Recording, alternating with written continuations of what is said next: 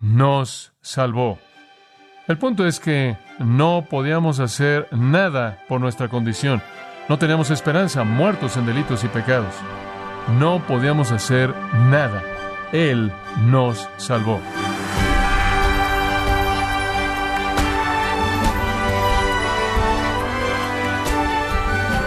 Le damos la bienvenida a esta edición de Gracia a vosotros con el pastor John MacArthur. Cada año que pasa, los asesinatos, la corrupción, la mentira y el engaño van en aumento, siendo cada vez aspectos más perversos. Sin embargo, muchos tienen esperanza en candidatos que prometen brindar paz y estabilidad. Pero un cristiano debería tener su esperanza puesta en un candidato político. ¿Y cuál debería ser nuestro comportamiento durante estos tiempos perversos?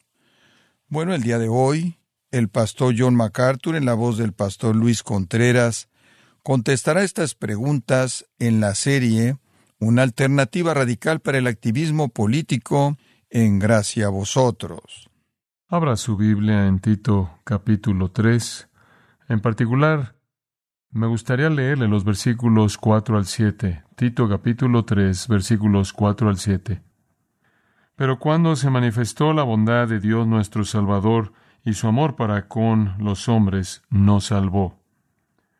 No por obras de justicia que nosotros hubiéramos hecho, sino por su misericordia, por el lavamiento de la regeneración y por la renovación en el Espíritu Santo, el cual derramó en nosotros abundantemente por Jesucristo nuestro Salvador, para que justificados por su gracia, viniésemos a ser herederos conforme a la esperanza de la vida eterna. Esa afirmación está tan cargado de verdad teológica que un hombre podría predicar de por vida en base a esto. Hay tantas palabras que podrían ser estudiadas de manera exhaustiva durante meses y meses. Hay verdad ahí que abarca desde la eternidad pasada hasta la eternidad futura conceptos en y en torno a la gran verdad de la salvación que demandan nuestra atención en gran profundidad y con meditación profunda. Pero todas las verdades que están ahí son tratadas en muchos otros lugares en el Nuevo Testamento y entonces en lugar de agotar todo lo que podría ser agotado en este texto, quiero que lo veamos en términos de su mensaje con respecto a la salvación en un sentido general y dejar la profundidad más fuerte para su propio estudio y para esas escrituras que se relacionan a él. Hay una frase que es el corazón de este pasaje que leí, se encuentra al principio del versículo 5, dos palabras en español, nos salvó. En esas palabras simples usted tiene la médula de la fe cristiana. Todo tiene que ver con la salvación. Todo tiene que ver con Dios salvando a pecadores. La palabra salvó se ha vuelto un término distintivamente cristiano, aunque en el idioma griego el verbo original sozo, el cual es traducido salvó, podría significar liberación temporal, era una palabra usada para describir a rescatar a alguien del peligro, preservar a alguien seguro del daño, librando a alguien de ruina y desastre potenciales, salvar a alguien en medio de la muerte. De hecho, en el Evangelio de Mateo, en varias ocasiones hay dichos usos de la palabra en maneras temporales uno viene a la mente en particular en Mateo 8:25, en donde los discípulos que estaban en una tormenta en el mar de Galilea dijeron, Sálvanos, Señor, que perecemos. Y no estaban hablando de salvación espiritual, estaban hablando de liberación física, de una tormenta que estaba a punto de quitarles la vida. Entonces el verbo habla de rescatar a alguien en un peligro o desastre inminente, grave, serio, incluso permanente. No obstante, en el sentido espiritual, el cual es el uso primordial en el Nuevo Testamento, tiene la idea de ser salvado del pecado, ser rescatado del pecado, del poder del pecado, de el castigo del pecado, ser preservado, por lo tanto, seguro y sin daño alguno de la ira divina, del juicio, del infierno, del castigo eterno. Nosotros conocemos y amamos la palabra, entendemos lo que significa, hablamos de ser salvados, hablamos de la salvación, recordamos las palabras del apóstol Pablo, quien dijo al escribirle a Timoteo, Cristo Jesús vino al mundo para salvar a los pecadores, para rescatar a pecadores que de otra manera estaban condenados. Pero la palabra, en su sentido espiritual, no solo conlleva una connotación negativa, esto es de rescatarnos del desastre inminente y el peligro mortal, también tiene una connotación positiva que conlleva la esencia no solo de sacarnos del peligro, sino de colocarnos en la bendición, no solo librándonos del castigo, sino llevándonos a la gloria, no solo sacándonos de la amenaza del infierno, sino dándonos la esperanza del cielo, no solo sacándonos de la ira divina, sino llevándonos a un lugar de bendición divina. La palabra entonces conlleva la idea de ser librado, como Pablo dijo, del reino de las tinieblas al reino del Hijo amado de Dios. Es usada de esa manera, por ejemplo, en Hechos 2.47, en donde dice que el Señor añadía a la iglesia cada día los que eran salvos.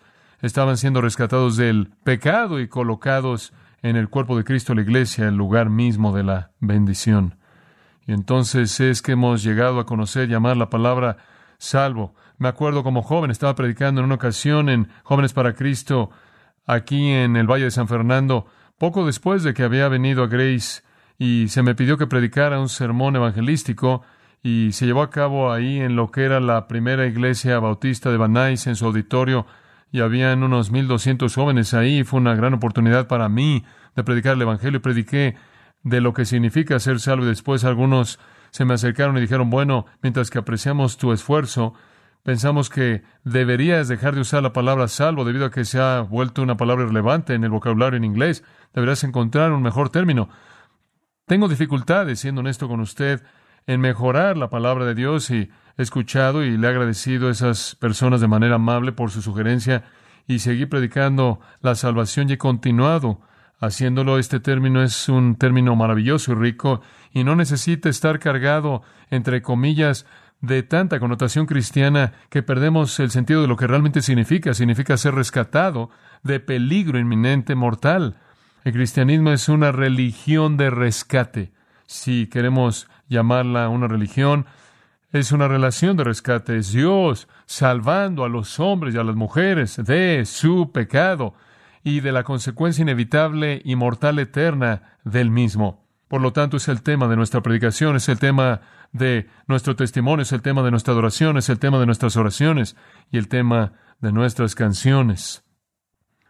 De manera profunda, la gran realidad de la fe cristiana está resumida en esas palabras magníficas, nos salvó del pecado, de su poder y de su paga. Para recordarnos cuán desesperadamente necesitamos ser salvados, ve el versículo 3, Pablo incluyó uno de sus catálogos conocidos de la depravación humana. Él dice que nosotros también éramos en otro tiempo insensatos, rebeldes, extraviados, esclavos de concupiscencias y deleites diversos, viviendo en malicia y envidia, aborrecibles y aborreciéndonos unos a otros. Esos términos pueden ser añadidos a la multiplicidad de términos que encontramos a lo largo del Nuevo Testamento para describir la condición del hombre triste y trágica caída. En Romanos capítulo 1, Pablo describe al hombre caído como siendo víctima de la lujuria de su corazón a la impureza. Él lo describe como entregando su cuerpo para ser deshonrado. Dice que él intercambió la verdad de Dios por una mentira, adora y sirva a la criatura antes que al Creador. Él se entrega a pasiones degradantes, de tal manera que las mujeres intercambiaron la función natural por aquello que es no natural, así como hombres ardiendo en su deseo unos hacia otros, hombres con hombres cometiendo actos indecentes, recibiendo en sus propias personas el castigo debido a su propio error. Él describe la depravación humana como teniendo una mente reprobada o depravada, estando llenos de toda injusticia, impiedad, avaricia, maldad, envidia, homicidio, contienda, engaño, malicia, calumniadores, aborrecedores de Dios, insolentes, arrogantes, inventores de males, desobedientes a los padres. Él dice que el hombre depravado caído está sin entendimiento, no es digno de confianza, no es amoroso, es cruel y aunque él conoce la ordenanza de Dios y sabe que aquellos que practican dichas cosas son dignos de muerte, él no solo las hace, sino que se complace con el resto que también las cometen. El apóstol Pablo también describió al hombre caído en 1 Corintios 6, constituido de fornicarios, idólatras, adúlteros, afeminados, homosexuales, ladrones, avaros, borrachos, maldicientes, y en Gálatas capítulo 5 él describe la naturaleza caída humana como involucrándose en inmoralidad, impureza, sensualidad, idolatría, hechicería, enemistades, celos, iras, contiendas, disensiones, envidias, borracheras, orgías y cosas semejantes a esas. Y a los efesios él les da esta descripción. Son futiles en su mente, entenebrecidos en su entendimiento, excluidos de la vida de Dios, ignorantes, duros de corazón, sensuales, practicando todo tipo de impureza con avaricia. Y supongo que podemos resumirlo con las palabras de Pablo en Efesios 2.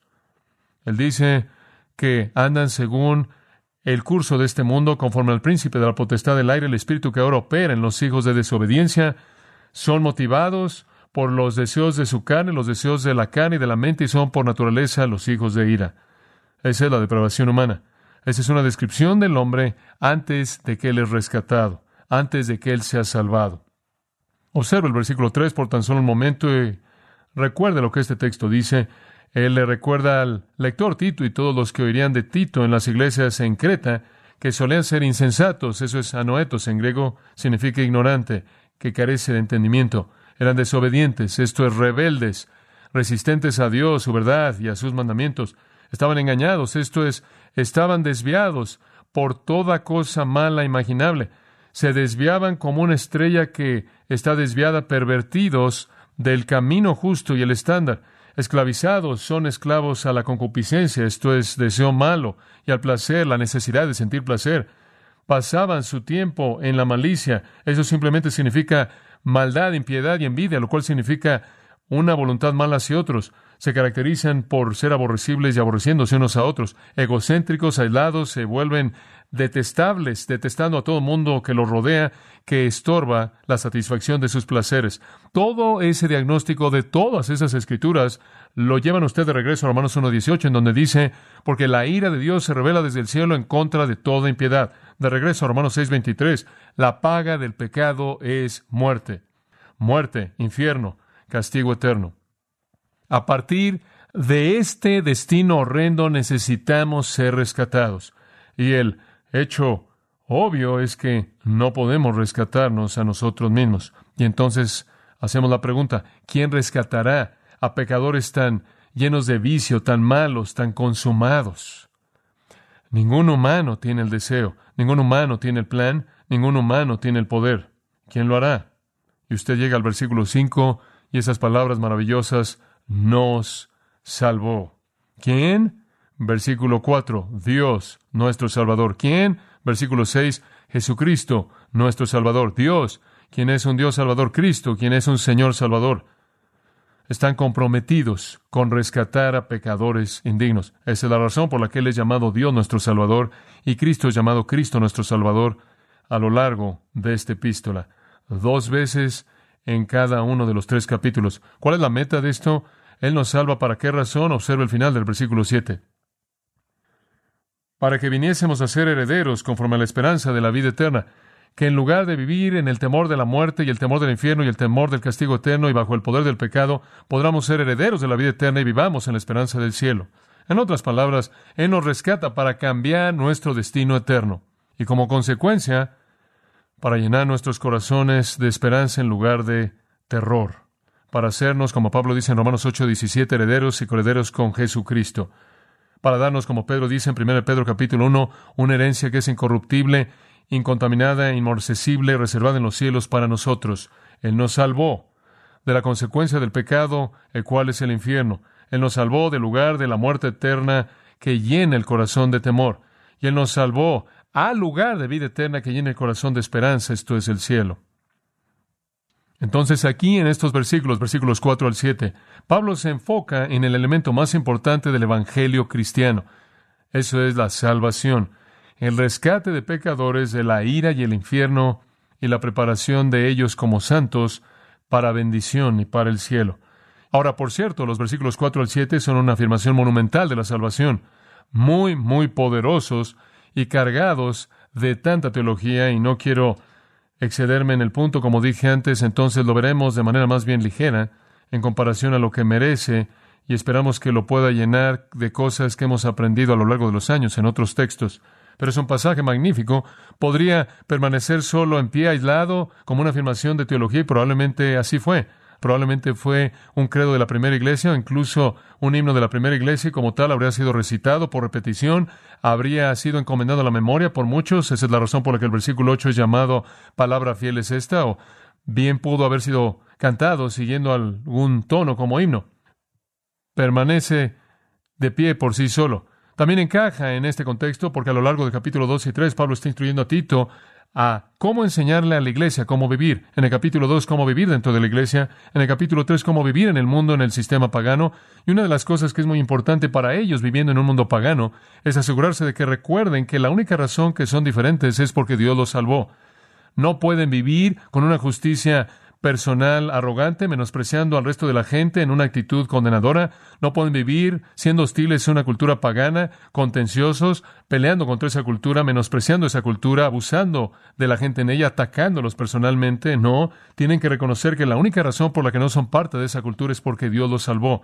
Y entonces es con un sentido de misericordia y compasión que vivimos en nuestra sociedad pagana y vemos la condición trágica de los perdidos que fuimos una vez y que éramos tanto parte de eso.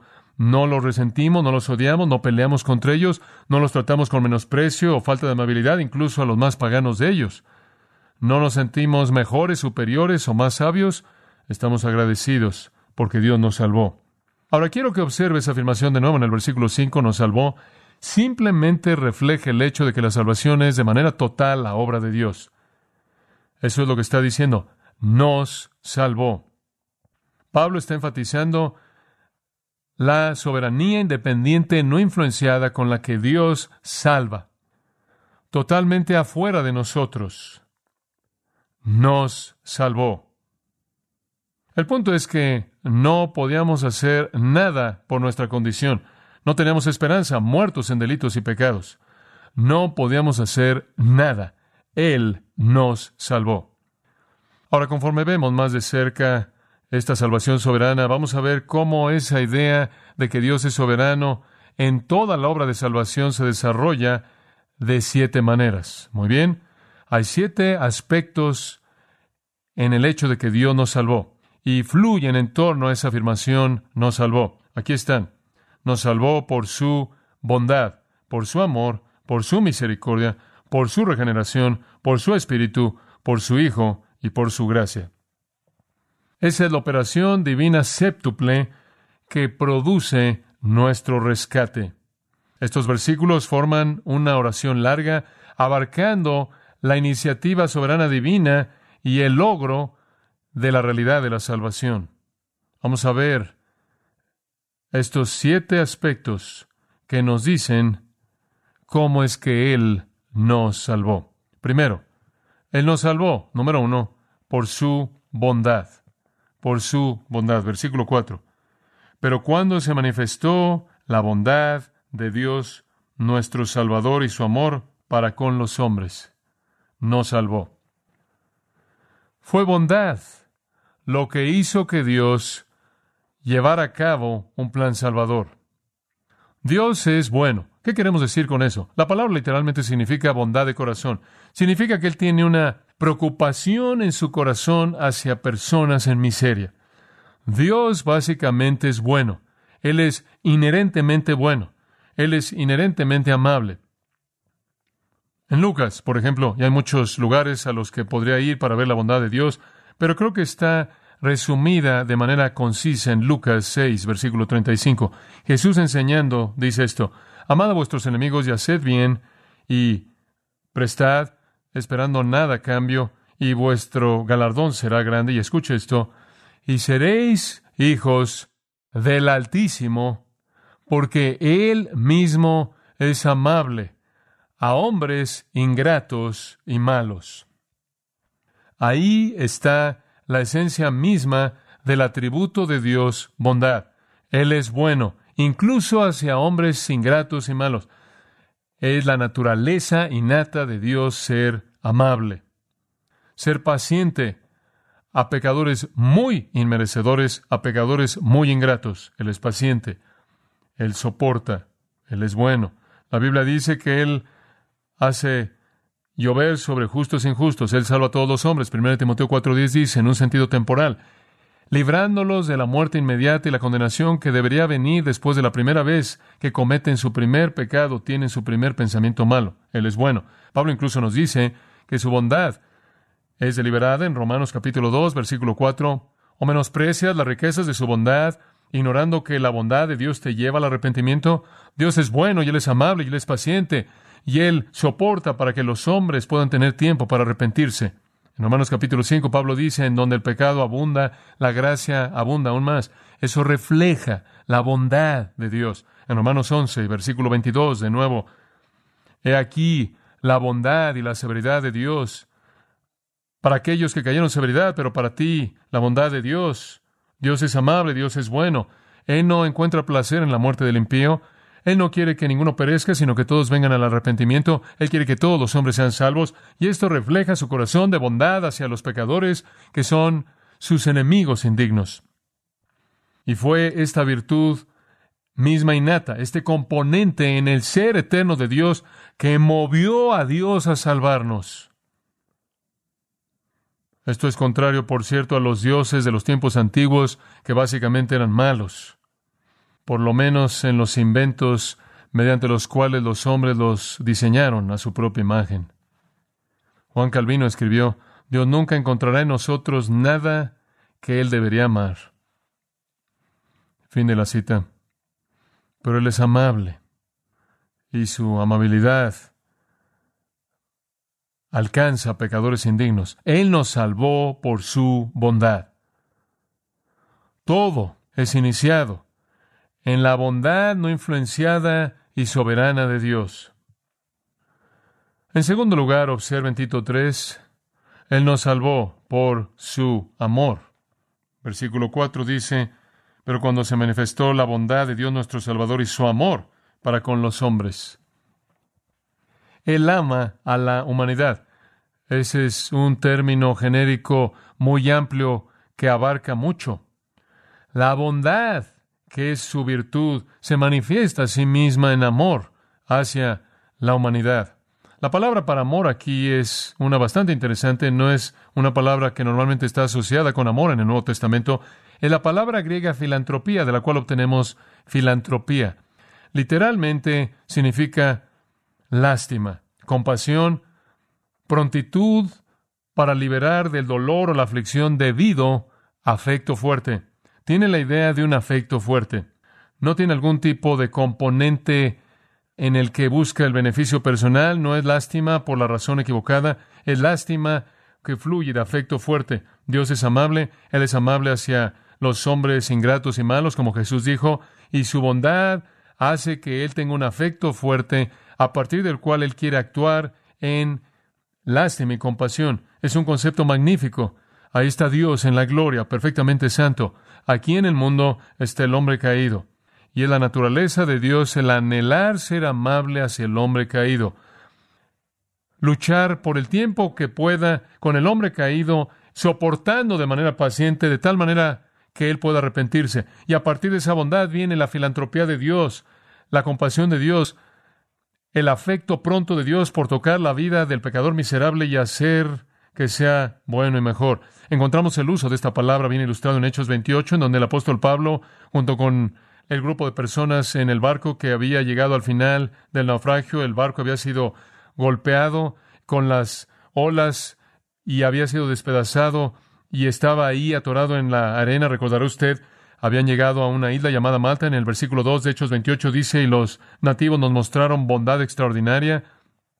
Ahí estaban mojados, acababan de ser arrastrados a la costa por las olas que estaban chocando. Todas las almas habían llegado allá a la costa vivas por la providencia de Dios. No tenían alimento, no tenían recursos. Había una tormenta y había lluvia en ese momento y estas personas les mostraron, dice en una versión, bondad extraordinaria.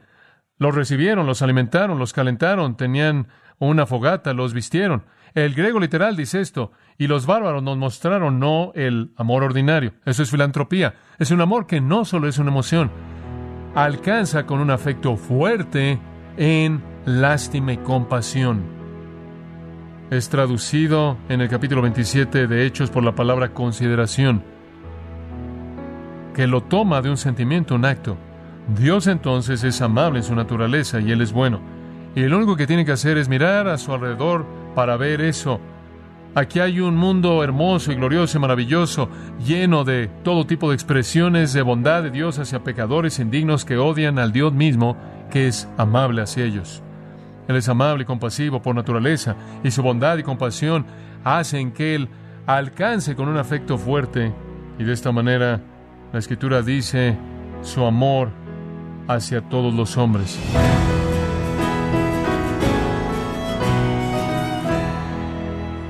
Ha sido el pastor John MacArthur quien nos enseñó que mientras esperamos a Cristo, debemos poner nuestros ojos en nuestro Salvador y así ser de mayor impacto en la sociedad. Estamos en la serie Una alternativa radical para el activismo político en gracia a vosotros. Y estimado oyente, quiero recomendarle el libro Estar firmes, en donde John MacArthur explica el llamado del creyente para apartarse del mundo y resistir toda tentación al pecado aferrándose a la palabra de Dios. Adquiéralo en la página gracia.org o en su librería cristiana más cercana. Y le recuerdo que puede descargar todos los sermones de esta serie Una alternativa radical para el activismo político, así como todos aquellos que he escuchado en días, semanas o meses anteriores, animándole a leer artículos relevantes en nuestra sección de blogs, ambos en gracia.org.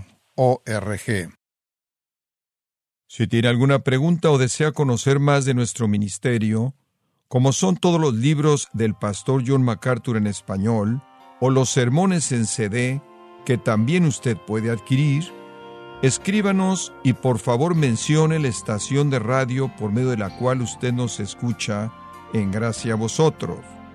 Es importante conocer no solo el país y ciudad de donde usted nos escucha, sino también la radio. Para quienes contactan nuestro ministerio por primera vez, pueden solicitar una copia del mensaje de promoción sin costo alguno, un mensaje por oyente únicamente. Si usted vive en los Estados Unidos o Puerto Rico, escríbanos a Gracia Vosotros, P.O. Box 4000, Panorama City, California, 91412. O puede escribirnos a través del siguiente correo electrónico radio arroba Bueno, en nombre de John MacArthur y el personal de este organismo, queremos darle las gracias por su tiempo y sintonía y queremos pedirle que no deje de orar por este ministerio, como también por la estación de radio por la cual usted nos escucha de lunes a viernes. Este es su amigo Miguel Contreras, invitándole a sintonizar nuestra próxima edición para que juntos continuemos desatando la verdad de Dios un versículo a la vez. No se lo pierda, aquí en Gracia a Vosotros.